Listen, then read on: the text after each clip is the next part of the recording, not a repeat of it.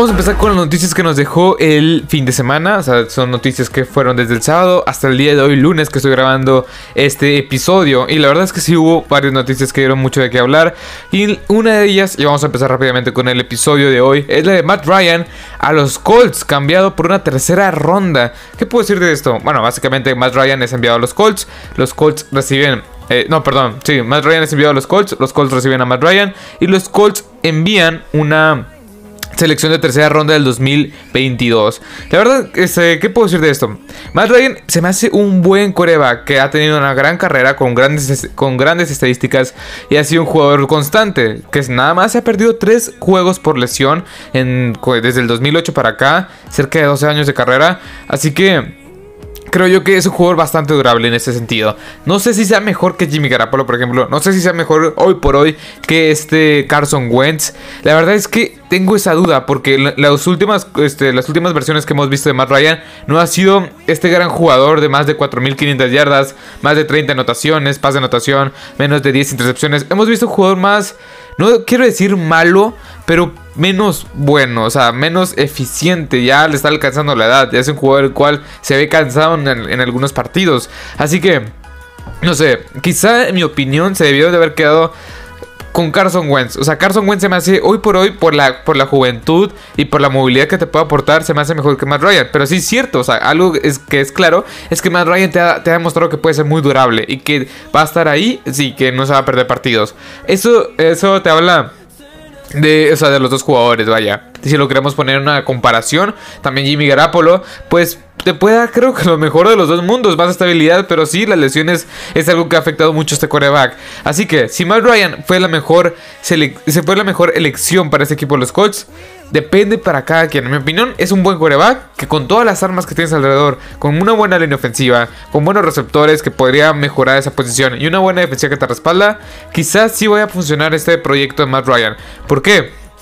Porque se me fuera mucho lo que fue en el 2019 no, 2020 con este Philip Rivers, que la verdad lo hizo bien, lo hizo muy bien, o sea, muy, me refiero a muy estable, muy X, por así decirlo. 25 anotaciones, 10, 10, intercepciones tuvo Philip Rivers en esa campaña 2020, si no me equivoco. Y la verdad es que fue algo muy normal. Nos metió playoff, sí fueron competitivos contra los Bills, o sí, contra los Bills, así que no sé, pues te puedo aportar eso. Matt Ryan se me hace mejor, muchísimo mejor que lo que vimos en las últimas temporadas de Philip Rivers, claramente.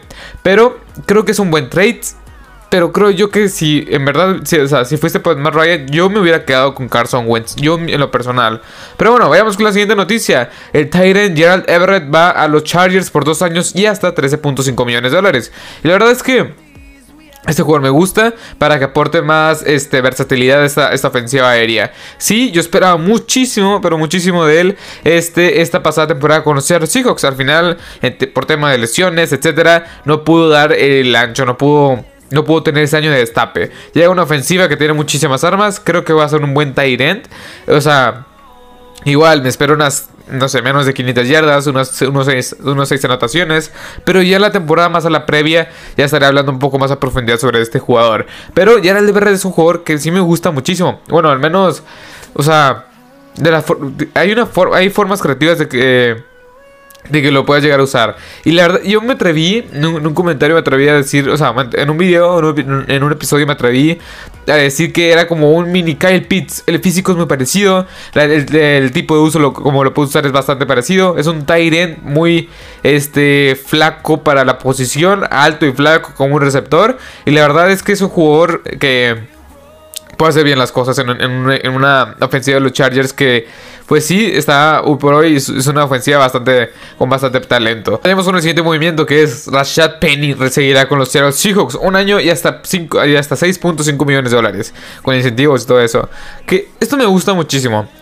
El, chiste es que Rashad Penny se puede mantener sano. En los últimos 5 juegos tuvo más de 600 yardas, 6.7 yardas por cada vez que cargaba el balón. Tuvo una, una, una, parte de temporada increíble. Desde que regresó de la lesión hasta, hasta el final de la temporada. Tuvo una actuación muy, muy este, increíble. Pero este jugador, lo repito, ha estado muy lesionado desde que vio en la primera ronda este, hace en el 2018 para estos Seahawks. Lo que, las dimensiones que te pueden aportar él y Chris Carson es impresionante lo que puedes tener en el ataque terrestre combinado con estos dos. Rashad Penny es un jugador más eléctrico, como le dice, es un jugador más explosivo, más vertical. Chris Carson es un corredor de 3 downs y de complemento con Rashad Penny, este ataque terrestre me gusta muchísimo. Pero claramente, o sea, no sé, no sé para qué lo regresan. Yo, yo digo que los Seahawks es un equipo que sí está en reconstrucción, pero no lo quiere aceptar como tal. El, el, el, cambiar a Russell Wilson a los Broncos de Denver, recibir varios jugadores y muchas compensaciones por él, sí, pero es un proyecto futuro. O sea, creo que Rashad Penny sí está bien que lo, que lo vayan a regresar. Que lo regrese por un año y 6.5 millones para que demuestre que en verdad no fue una una sorpresa de 5 juegos, porque ni siquiera fue una temporada, fue una sorpresa de 5 juegos, o de 5 o 7 juegos, regresó en la semana 10, en la semana 10 o 11, bueno, sí, 5 o 6 juegos, este, lo, regresas, pero creo yo que, no sé, o sea, es un equipo que la, la plática para este equipo, los Seahawks, es un poco más extensa. En mi opinión es un equipo que está en reconstrucción, pero con ciertos movimientos, digo, o sea, sí, es un equipo de construcción, pero regresas a, regresas jugadores como, como Rashad Penny para poder ser un poco más competitivo.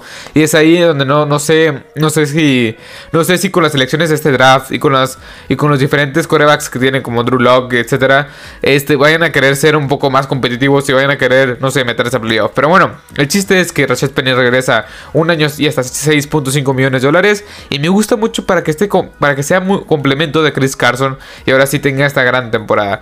Pero bueno, vayamos con la siguiente con el siguiente movimiento, Lal Collins, el right, bueno, el tackle derecho, ex tackle derecho de los chicos, perdón, de los Dallas Cowboys, este, firma por tres años con los Bengalíes de Cincinnati. La verdad es que este jugador me gusta, me gusta bastante, me gusta mucho la firma para los, para los Bengals porque claramente algo que tenía que reforzar estos Bengals era la línea ofensiva. Trajeron a Ted Carras, ya Alex Capa y ahora eh, este Lal Collins.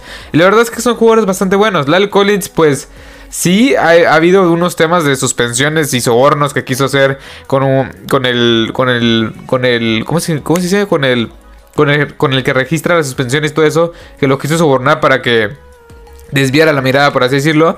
Así que es un tema, es un tema que ha, bueno, se dice, por lo ahí, por ahí leí, que los Cowboys hicieron una limpia, por así decirlo, etapa nada lo dijo en, Twitter, que los Cowboys habían hecho como una limpia al, deshacerse de Mari Cooper que no estaba vacunado y al, deshacerse de Lal Collins que pues tuvo este, este, este problema, por así decirlo, el, eh, la temporada pasada. Así que ¿Qué obtienen, obtienen los Bengals? Un jugador bastante bueno. Yo diría uno de los 10 mejores tackles derechos ofensivos de toda la NFL.